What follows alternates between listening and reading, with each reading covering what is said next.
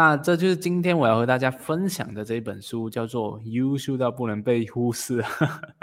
那是超级优秀啊！OK，so good they can't ignore you 啊！OK，那如果你有分享的，如果你看过这本书的话，就给我打一个加一；那没有看过的话，就给我打个加二，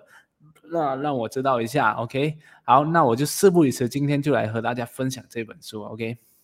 那么为什么会和大家分享这本书呢？主要是因为，因为很多时候我们就是刚出大学，呃，大学毕业后就进去工作，或者是你已经在打工了，打了好好多年啊，已经三三十岁啊，接近四十岁的这样一个年龄，或者是你在二十多岁的这打拼的阶段，有时候我们总是会对那一个工作就是呃失去了一些动力，有时候就会失去了一些嗯热情，就是提不起起劲来工作。可是有时候你是不是会看到你的身边的一些同事啊，或者身边的一些你的上司，你会看到为什么他们总是能够呃带着满满的正能量去上班，然后他们的事业就是一步一步的上，就是踏步青云。可是你会看到有一些人哦，他们会总是抱怨各种工作的不是啊，然后整天就是很懒散的就代工啊，可 能然后一生就碌碌无为，就感觉自己有心无力去改变这一个现状。所以哦，今天呢，这分享这本书啊，就是优秀到不能被忽视，就会啊教你找到哎，如何找回自己对于自身工作的一个热情，还有那个动力。那么本书的作者呢，叫做这个卡尔文纽波特，他是一个呃乔治大学的副教授啊，他曾经就他这作者非常出名，他以前就有写过这个深度工作这本书，还有如何成为有效学习的高手。多多数都是有关于这些高效学习领域的书籍啊。那么在二零一零年的开始的时候，他就踏上了这个个人探索的旅途啊。他就是为了去发掘，哎，到底人们最终深爱自己所作所为的起因是什么？就是那些人们他们会那些热爱工作的人呢，到底他们为什么会去热爱自己的工作？同时呢，他就做很多的调查，去访谈很多这些。喜欢自己工作或者是不喜欢自己工作的人，到底他们为什么不喜欢自己工作？为什么又喜欢自己工作的原因？所以他就把这些访谈呐，还有一些自己的一些研究总结了成这一本书。所以呢，我今天就和大家分享这本书里面呢，有关于热爱工作的四大法则。那分别就是：哎，我们要打打消工作的念头，哎，完美工作的念头，还有积累职业资本，提升自主感，还有探索工作使命。那么呢，我现在就来进入这个第一个部分，OK。那么第一个部分呢，就是 Part One 的这本书的 作者就给我们提到，其实呢，我们要打消完美工作的念头，你才会真正的爱上自己的工作。OK，为什么我会这样说？就是作者有提到，就是我们不要去试图去寻找一些贴合自己的兴趣、是自己热情的工作，就很多人会以为哦。我们找到自身和自身兴趣相关的职业，就会很开心的工作下打一半辈子。但这个事实呢，其实这一个观念呢是错误的，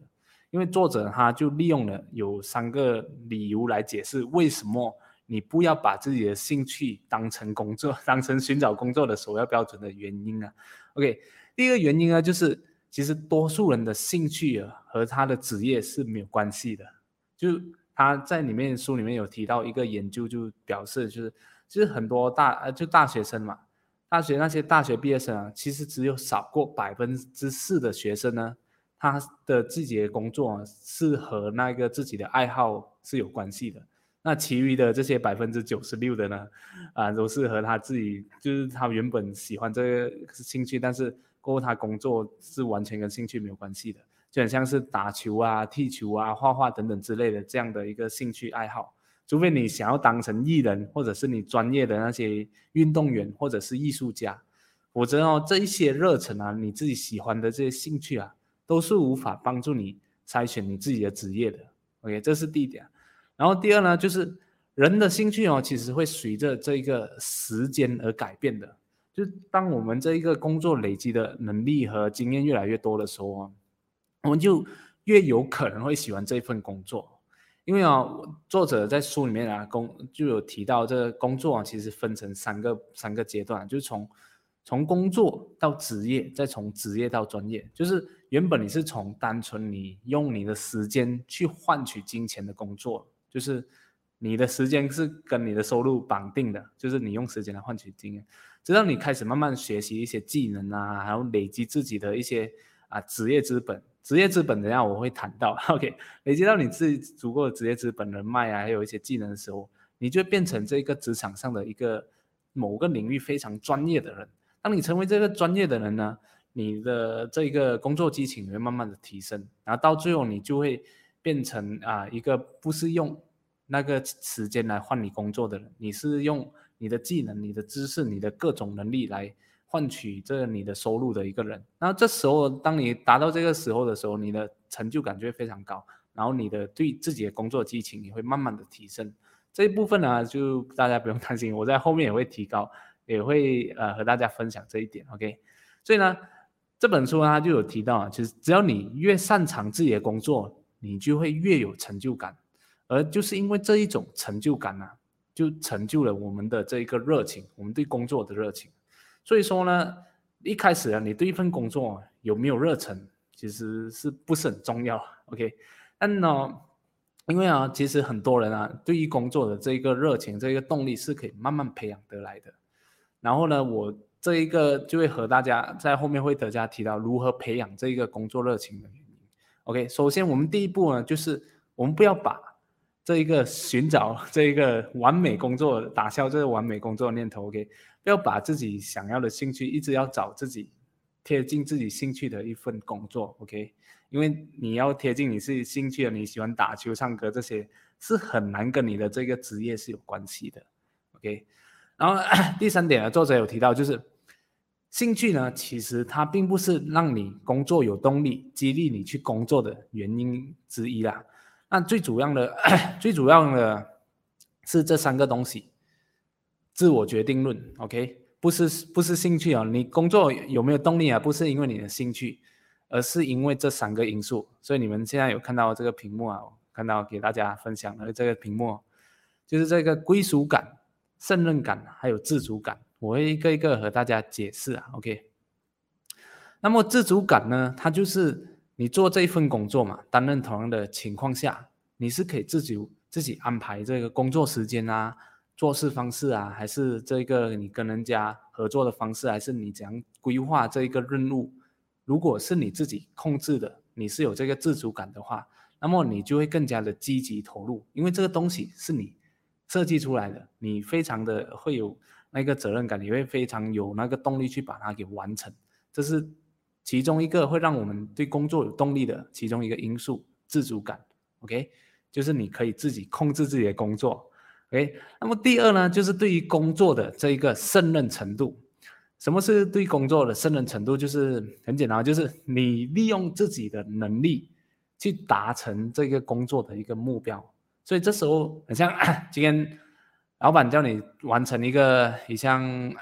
项目设计的一个海报嘛，然后你用了你自己设计的这个能力去设计出了这个海报，然后你呈现给老板，老板也非常满意，然后你把它就是放到你的 这个公司的这品牌上或者是宣传上，得到的效果非常好。这时候你的你用了你自己的能力达成了某某种目标。然后这时候呢，就会给你带来这一个成就感，然后这种成就感也是会驱使我们不断前进的一种感，呃什么一种因素，所以这也是造就我们想要去工作、对工作有动力的其中一个因素。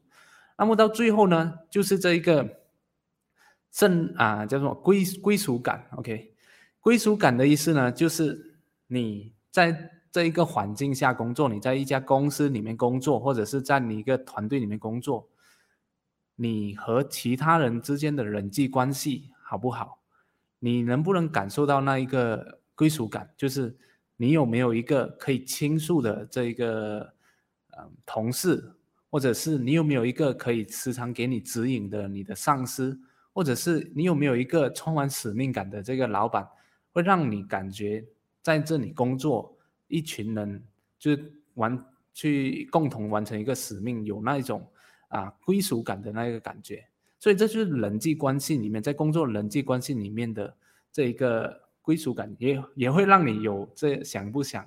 啊继续工作，还有有没有动力工作的其中一个因素。那如果你现在待在的这个工作环境呢，是非常的叫做什么 toxin 啊，叫做就恶毒，就是啊，同事里面呢经常会有这个内部的斗争啊，或者是有这个办公室的这个政治啊，勾心斗角这样的一个环境啊，也会让你对工作不想去上班，不想去处理这一个工作。因为这是人际关系带给我们的压力，也会导致我们的这个方面，呃，会造成这样的一个影响。OK，好，那么这本书呢，主要会和大家分享如何提升自己的自主感，还有这一个胜任感。那么归属感，因为这是人际关系啊。如果你够优秀的话，你进到一个优秀的公司，那么优秀的公司肯定是会很少有这一个办公室政治的情况出现的。很像这些谷歌啊，这些脸书啊，他们是很少有办公室政治的情况出现的。所以只要你足够优秀，足够有胜任感，足够那个 有那个自主感的话，你肯定会进到一一个办公室政治非常小的地方。那自然而然的，我们的归属感就会得到呃那一个归属感，因为你进到这个好的公司嘛。所以说呢，啊，作者就提到啊，就是。其实啊，热忱呢，并不是让你快乐工作的这个因素之一啊。他又有提到啊，其实那个脸书创办的这个乔布斯嘛，他起初的这个 passion 啊，这个热忱啊，也是去向往这个什么心灵提升的这个方面去发展事业的。那么呢，他这这个乔布斯啊，这个苹果创办人嘛，他他去卖电脑啊，其实只是想要赚快钱而已。可是他发，当他发现了。哇，这个赚的钱非常多的时候，订单量非常大的时候，他就开始对自己的这一个卖电脑的生意就非常的有热忱，然后就认真的对待，所以就造成了今天的这个苹果公司。所以啊，如果你对工作有没有热情啊，你可以想想看啊，到底是什么方面出问题啊？到底是缺乏自主感呢，还是缺乏胜任感，还是你在工作上没有那一个归属感呢？所以这才是一个最主要的原因，而不是我们的兴趣。那么，呃，我现在想要啊，请大家留言一下。那如果你缺乏的是个归属感的话，你就给我打个加一，OK？那如果你缺乏的是这个胜任感的话，就给我打个加二。那么你如果你缺乏这个自主感的话，那么你就给我打个加三。那如果两个都有的话，你就加一加加一或者加一再加二，OK？好不好？那我看一下你们的回馈。OK，好，看一看。OK，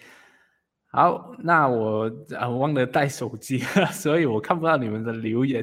OK，没有关系，我还是会继续啊说出下去啊。那我要看回你们留言，我就按按回去。那按回去的话，那我就无法给你们看这一个我的这一个 PPT 的。OK，好，那么刚才我们说完了第一个部分，我们就来总结一下嘛，就是。啊，我们要打消这个完美工作的念头，因为工作呢，它其实不是因为你有兴趣你才对这个工作有热情，最主要的因素还是这三个东西，就是归属感、责任感还有自主性。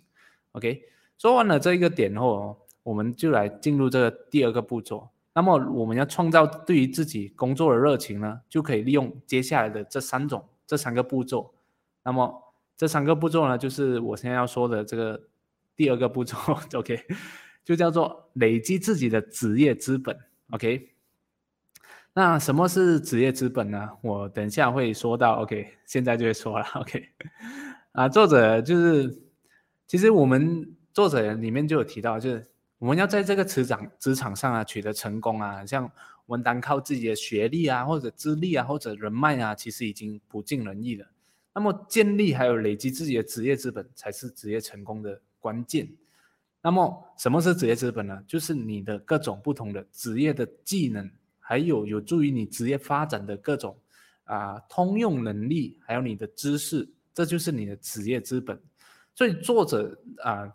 在里面书里面就非常强调，我们要培养一个匠人的思维，就是我们把自己当做成一个雕刻这样，把自己雕刻成非常。有高技能、非常有能力的一个人，把自己变得更加的优秀，那么你就会变得非常喜欢自己的工作，因为你的这一个你对工作非常有这个自主感、胜任感，自然而然的你就会很喜欢自己的工作了。OK，所以拥有匠人匠人思维的方式，就是你会不断的去强化自己原有的这个能力，还有你们自己的技能，所以你会非常关心你自己的这个学习的成果，到底自己的能力在这个职场的生涯中有没有持续的在提升，然后直到引人关注。那么呢，啊，作者就有提到嘛，就是啊，会说 我要学会这个刻意练习啊，OK。那我先和大家解释一下这个职业资本。那么职业资本呢，其实就有分成三个东西。第一呢，就是我们的知识，就是我们曾经有学习过，还有实践过的，呃，获得的这些认知还有经验。就比如说你这个你目前的职业呢，是说是这个设计的，那么你的这个设计方面的这个知识有没有持续的在更新？到底现在？啊，这一个网络上的这个设设计的这个趋势是什么？它的图像是有没有持续的在改变？那么，因为是这个什么社会不断的在改变啊，科技也不断在改变，所以你的知识呢是需要不断的提升的。因为可是很多人呢，就读了这个大学之后，就毕业后进到职场呢，他的这一个知识呢，其实一直都停留在大学毕业后的那一个阶段，就大学里面学到的东西。因为大学里面学到的东西，其实都已经是落后市场两啊，可能有两三年、两三年的时间了。那么你带着这个落后的市场进到职场，你就会非常的嗯吃力，因为你不知道现在的趋势需要的是什么，现在的趋势往什么方向发展。那么这时候你你要不断的提升你这方面的知识，就是你专业领域里面的知识。那么只要你提升到了这一方面的知识，就可以利用透过看书啊，或者是上一些培训班啊，就是把自己啊不断的迭代，不断的更新自己的知识领域。那么呢，有了这个知识呢，你在这职场上会更加的呃轻松嘛，因为你知道了这个市场的需求是目前是怎样走的。OK，这是知识方面。那么第二呢，就是我们所说的提升自己的能力，能力就有包括这个专业能力，还有这个通用能力嘛。那么专业能力呢，就很像是这种 Excel 的技能啊，或者打字的技能，或者是我们做啊设计师啊，就会有这种啊平面设计的技能啊，还有或者是如果你是这个电脑编程，你是一个电脑工程师，那么编程呢就是你的专业技能。所以你提升自己自己的知识同时呢，你也要提升自己的能力，因为你知识你知道需要做什么，可是。你没有能力的话，你不懂怎样做，OK？所以你要知道自己做什么的同时，你要知道你可以怎样做。那么怎样做呢？就要提升自己的专业能力，OK？那么除了提升自己的专业能力呢，我们也要透过呃学习这个呃不断的提升自己的通用能力。那么通用能力呢，也是一个非常重要的一个部分啦，就包括自己的领导力啊，你在职场上。当你做了一个东西非常大了，不管你是创业也好，或者是你是在公司里面也好，当你的做的东西非常的有效果、有成果的时候，那么你很自然的仍然是需要更多的人帮忙。那么更多人帮忙的同时，你的这个人领导力就不能少，哈，沟通能力也是一样，就算。你不是领导，你也需要和你的伙伴来进行沟通，跟你老板进行沟通，跟你的客户进行沟通，所以这些都是非常通用的一个能力，是需要我们去提升的。当然还有管理啊，还有这个计划，你会不会计划？你有没有那一个洞察力？当时看到了这一个事情发生了啊，源头发生了，你有没有人及时反馈？知道这有可能导导致啊灾难性的发生，或者是你能不能抓住一个趋势，直接就是不断的去猛打进攻，然后得到更好的一个结果。所以这就是啊我们需要培养的这个通用能力。所以呢，职业资本呢，就是我们这边所说的你的知识、你的专业能力，还有你的通用能力。只要你不断的提升这三三方面的能力呢，我们就可以啊。不断的把自己的累积自己的职业资本，当你累积一定的职业资本哦，你就可以啊更喜欢自己的工作。这在后面我也会提到，OK，在第三步的时候我会提到，OK。那么呃说到那么多，哎，你要累积自己的职业本，到底要怎样累积职业资本？其实也是非常简单啊，不管你是知识啊、专业能力还是通用能力啊，我们都可以透过刻意练习来进行加强自己各方面的能力，OK。所以啊，我我说到啊，就是刻意练习，我在一个 YouTube 的影片上也有说过，嗯嗯，刻意练习主要有三个嘛，三个部分，就是你要有目标性的训练嘛。啊，我先和大家解释一下什么是刻意练习。OK，所以我们的像做某一件事情啊，能不能胜任啊，都是有三个地方嘛，就是舒适区、学习区，还有这个恐慌区嘛。恐慌区就是这个东西，很像老板突然丢一个项目给你，你完全没有概念，你不知道怎样做，你就非常的恐慌。OK，这这就是很像恐慌区，你完全超越你的知识领域，完全超越你的能力的这个地方，你就非常恐慌。那么恐慌区的话，你就不能把那个事情做好，因为你完全没有概念，你一直在瞎瞎忙而已，你不懂怎样做才对。那么舒适区呢，就是你这个东西已经非常的熟练，非常的这个擅长了，就是你闭着眼睛也能完成这一件事情了。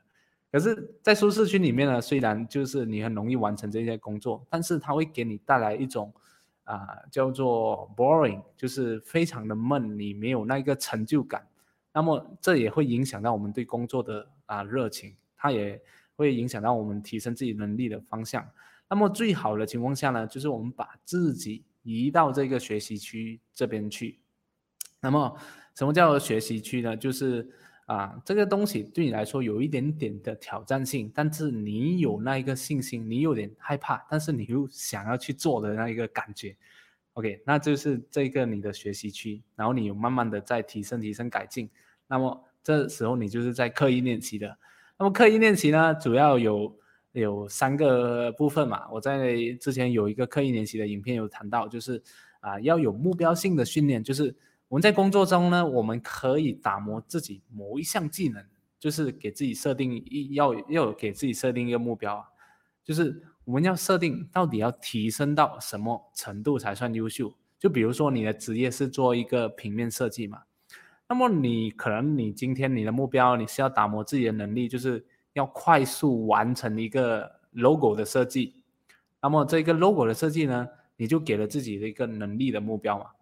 所以你要给自己设定一个非常明确，就是说我要多快，我要在几分钟里面去完成一个 logo 的设计。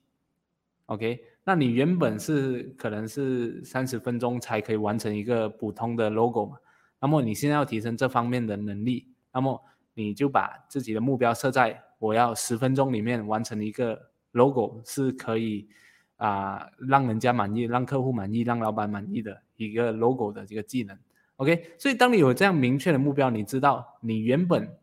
三十分钟才可以完成这个 logo，可是你设的目标是十分钟，你觉得 OK，这个是有挑战性，但我觉得我是可以提升的。所以你不断的练习，那么你非常明确知道自己的能力是可以提升到十分钟里面完成的。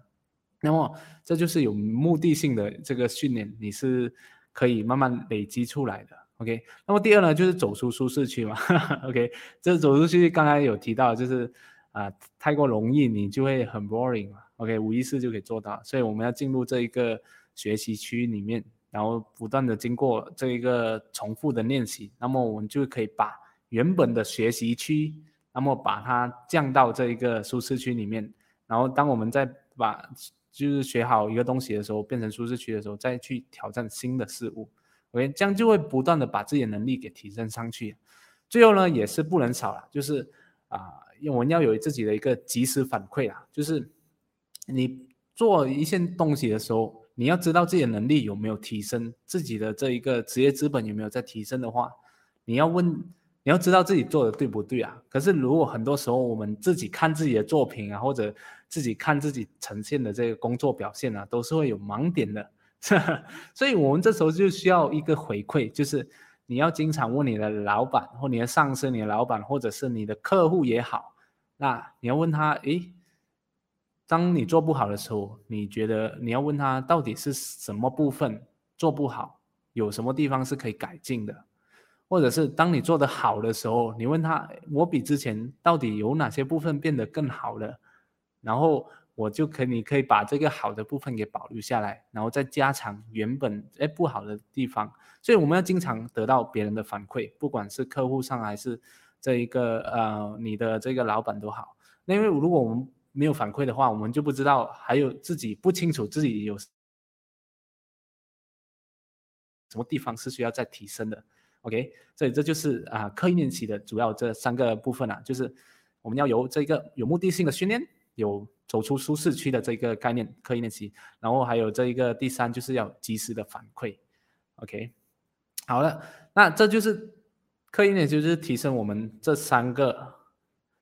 职业资本的方法、知识、专业能力和通用能力。那么呢，说到了你已经提升了这个职业资本过后呢，你接下来要做什么呢？如果你已经提升自己能力了，你这时候呢，想要让自己的工作更加。有动力的话，你就要追求一个提升自主感。那么作者在书里面啊有提到啦，就是呃很多人都会陷入这一个陷阱，就是哦，当他有这一个他在没有自己的职业资本的情况下呢，他去追求自己的热情、自己的这一个自由，意思就是说。他还没有足够的职业资本，他没有足累积足够的这个人脉，没有累积足够的自己的这个能力，或者是自己的呃各种知识还不够强的时候，他就追求自己去创业。然后书里面就有提到一个例子，就是啊，它里面说 Lisa，就是她原本是做一个从事这个行销工作的一个主任嘛，可是她就是做了半年之后，她觉得这个工作。嗯，还好，就是不自己不喜欢，然后自己是喜欢做瑜伽课程的，呃，自己做瑜伽的。OK，那么他瑜伽的这一个兴趣呢，他只是非常业余而已，也不是非常的专业，也不是领域中的非常厉害的一个人，然后就很普通一个。然后他这时候他就开始就不不工作了，辞掉自己的工作，然后自己开创自己的自己的一个瑜伽的这个特训班嘛。然后呢？然后呢，就是因为他在这个商业瑜伽里面啊，这个方面啊，就是没有什么职业资本，他不是里面最强的，呃，就不是人人家眼中特别优秀的那一个，然后自己也没有这个瑜伽各种，呃，各种职业资本，就是不懂要怎样办瑜伽的课程啊，也不懂要怎样去教导学生啊。可是就是因为他觉得对瑜伽非常有热情啊，就去创业，结果呢，就是因为这样啊。因为刚好有这个金融危机的这个来袭下呢，它导致他每年只能赚这个一万五千美金的这个收入，最后还要靠这个政府来过生活。这个不但呢没有让他变得更加的自由，反而会迎来更多的这个生活的压力啊！这就是我们提早要求自主感的这个后果。所以你要问问自己，你今天想要创业，或者是你今天想要自己。出来单干还是做一个 freelance？OK，你要问自己，到底有你是不是这个领域中非常优秀的一个？你的东西是不是很多人都会真正想要的？OK，那如果没有的话，那就代表你可能你的职业资本还不够多。那这时候我们要回去先累积自己的职业资本，才来去追求对工作的这个自由自主感。OK。那么第二个呢陷阱呢，就是当我们有了足够的这个职业资本的时候啊，却没有对工作就没有去啊增加对工作的自由度啊。就是很多时候呢，呃，我们有自己的职业资本的时候呢，就会那个老板啊，就是觉得你的能力非常强，不断的提升，然后啊，你也有很多自己的这个嗯在工作中累积的人脉。然后呢，啊，有时候这样的情况下，老板就会把你锁着，就会用各种东西，像薪给你加薪来诱惑你，或者是让你不要再追求这个自由，待在公司就好，或者是啊，会给你就是给你升职，让你承担更大的这个责任，负责更多的东西。可是当你升职的时候，你可能就是会做到一些你不喜欢的东西，你。自己啊觉得不想发展的一个方面，OK，所以这时候呢，他就是会有一个矛盾嘛。你有足够这职业资本的时候，因为你变得变得更加的有价值啊，所以老板就会更加想要留住你，不要给你自由。所以这时候呢，你就要学会去争取自己的自主感。比如说，你今天你觉得自己的能力可以胜任很多东西，每次都可以完成一个项目，每次都能呈现一个很好的结果给公司或者是给老板或者客户都非常满意你的表现。那么这时候呢，你就可以给自己啊要求更多的自主感，比如说你可以要求老板让你亲手来负责一个项目，或者是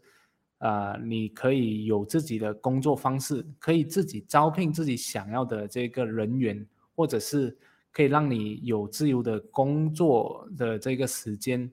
就是可以在家工作还是什么等等的。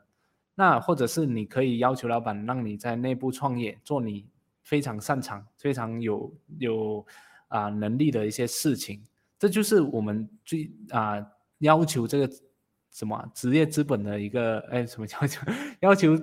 要求这个自主感的一个方法。OK，那么因为当我们有了自己的职业资本，没有要求自主感的话，我们就会对工作非常的会失去一些热情，因为觉得自己可能小才什么大材小用，无法发挥啊，就没有一个平台发挥啊。那如果你觉得非常不错的话，你就可以选择就在内部创业，或者是在要求老板更多的这个自自主性，或或者是你自己可以出来创业。OK，那么我们要讲判断自己有没有足够的职业资本呢？其实有一个非常简单的方法，就是作者啊他就有提到啊，你要问你要问你目前的这一个技能呢，你所提供出来的产品或者是服务。别人会愿意付你多少钱来买你这个服务，或者是你的这个产品，OK？或者是你也可以去到其他，像你今天你是做这个人事部的，这人事部的经理啊等等之类的，那么你就可以去别家公司，你可以尝试一下，去问一下，你愿意付多少的薪资来聘请我？所以这时候你就会知道自己的这一个价格是多少了，OK？所以就是我们别人愿意为你的能力付出多少的这一个价格，那么这个价格呢，就是可以来衡量你的职业资本的这个一个方法。那么如果这个价格是比你原本工作要高的话，你就知道自己是有足够职业资本或来创业，或者是去其他的地方去更提升自己的，OK？好，这就是。总而言之，就是别人投资在我们身上的钱越多呢，就是我们的职业资本就越高。OK，那这就是我们有了职业资本，就要去追求自己的自主感，那我们才会对工作保持一直保持热情。那么作者还有提到呢，除了提升自主感以外呢，我们也可以就是去追求这个探索这个工作的使命。那么那书里面就有提到有两种方法嘛，就是。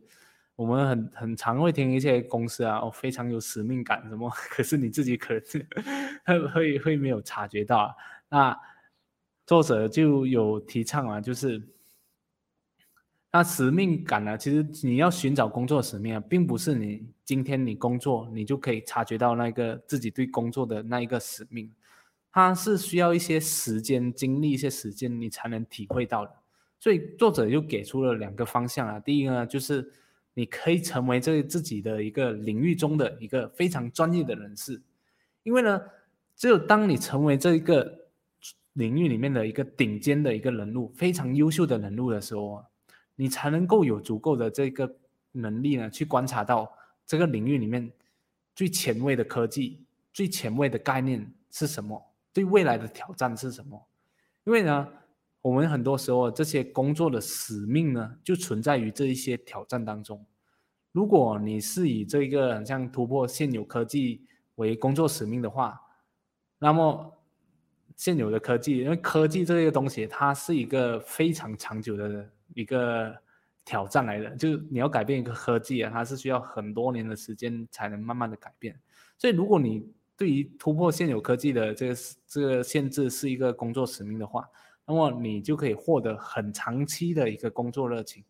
就比如说，很像是啊，你是一个软件工程师嘛，那你可能你有个项目有牵涉到这个五 G 的建设，或者是这个互联网的这个呃大数据的一个建设等等之类的。那么其实很多时候突破这种现有科技的，它就是会让我们获得很长期的一个工作热情，因为这些挑战就是。在改变人类的让人类变得更好的一个方向，那就是会让我们得到使命感，让我们得到工作激情的一个方法。OK，然后呢，第二呢，就是我们也可以使用这个显着性定律 （the law of remarkable） 来找出自己的这个使命。意思就是呢，就这样的一个工作使命啊，它能够激发众人讨论和分享的工作，就是所以你可以看一下自己目前的这个工作或者目前公司在发展的一个方向，或者。去啊，在处在的这一个领域、这个趋势里面呢，它是不是能够引起别人的讨讨论或者是注意的？那如果像就很像啊，刚才提到了，就五 G 的科技嘛，就是从研发到发布啊，大家都一直在讨论这个五 G 科技会给人类带来什么样的影响，甚至会。启发很多人对他的想象力啊，说啊万物什么互联啊，然后等等之类的，就是你可以用你的手机来控制你的家所有的东西啊，门啊、冷气啊这些东西都是要靠五 G 的科技。那如果这个东西是很多人讨论，然后啊又很多人想要分享的一个工作的话呢，那么这就是有着显着性定律的一个呃一个方向。那么，这个很多人讨论的这个工作，也可以是让你找出你对工作的使命的一个方法。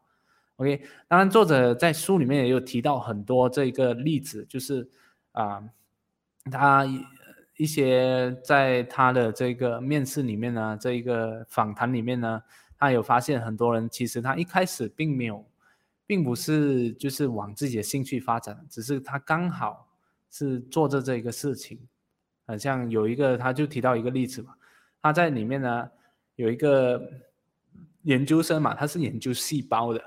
那么他在选择这一个读修读细胞呢，在工作的时候，他就他就没有什么热情，可是他后来发现呢，自己研究的这个生物细胞呢，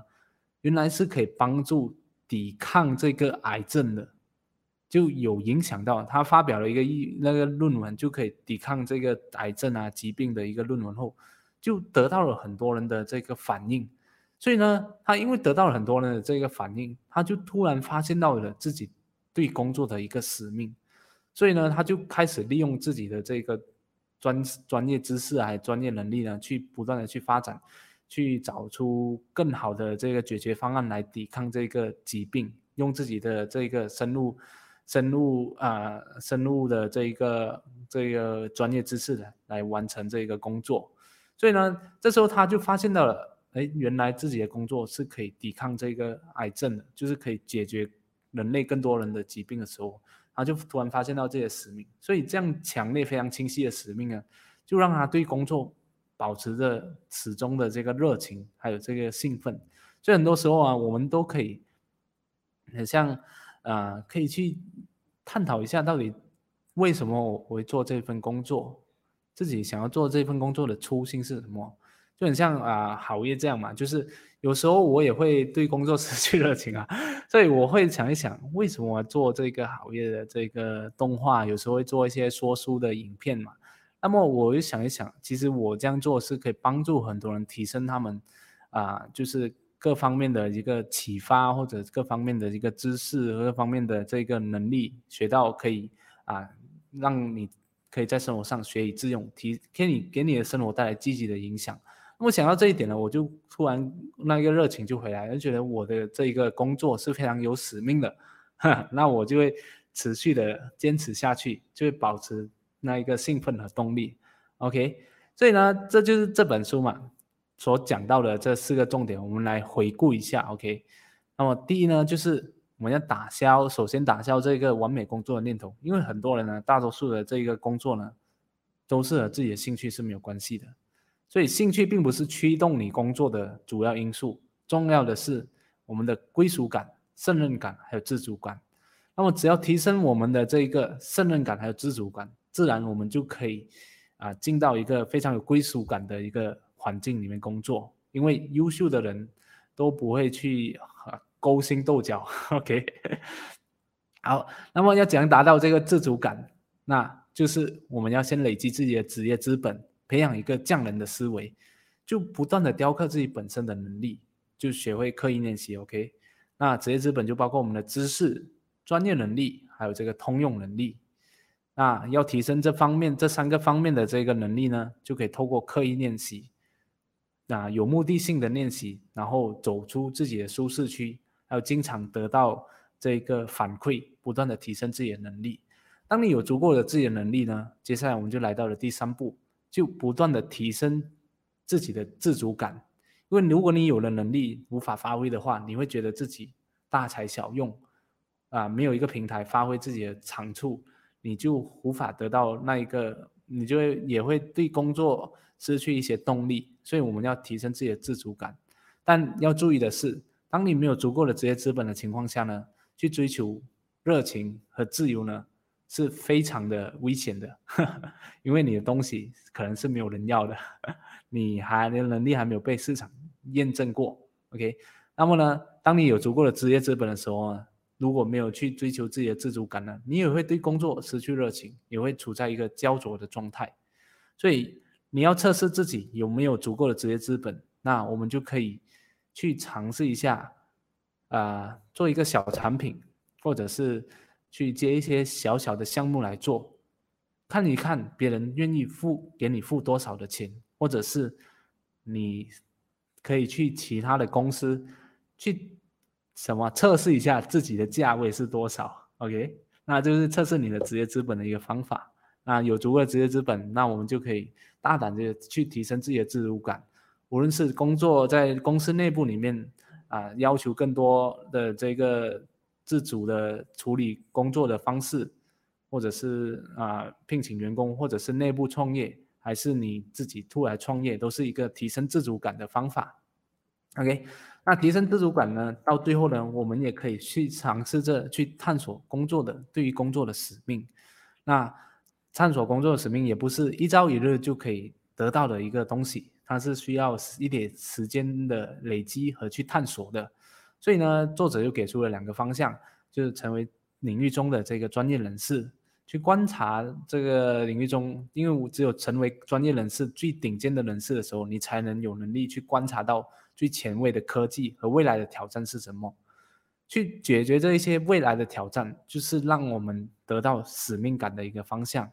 或者是第二种方向呃方法，也是可以使用这一个显着性定律去找到这一个使命，就是这一个工作是否是能够引起众人的讨论和分享的一个工作。那么如果是的话，那也是一个我们可以发展的呃一个方向，好不好？OK，到最后呢，我看完了整本书，就是总结下来呢，我做一个总结，就是，与其去寻找一个完美的工作，不如把自己变得更加的优秀。当你足够优秀、足够有能力的时候呢，其实呢，你对工作并不会失去任何的热情。你对工作失去热情了，是因为你的能力不够，你不够优秀。因为当你足够优秀，你想要做。什么都会有足够的资源来支持你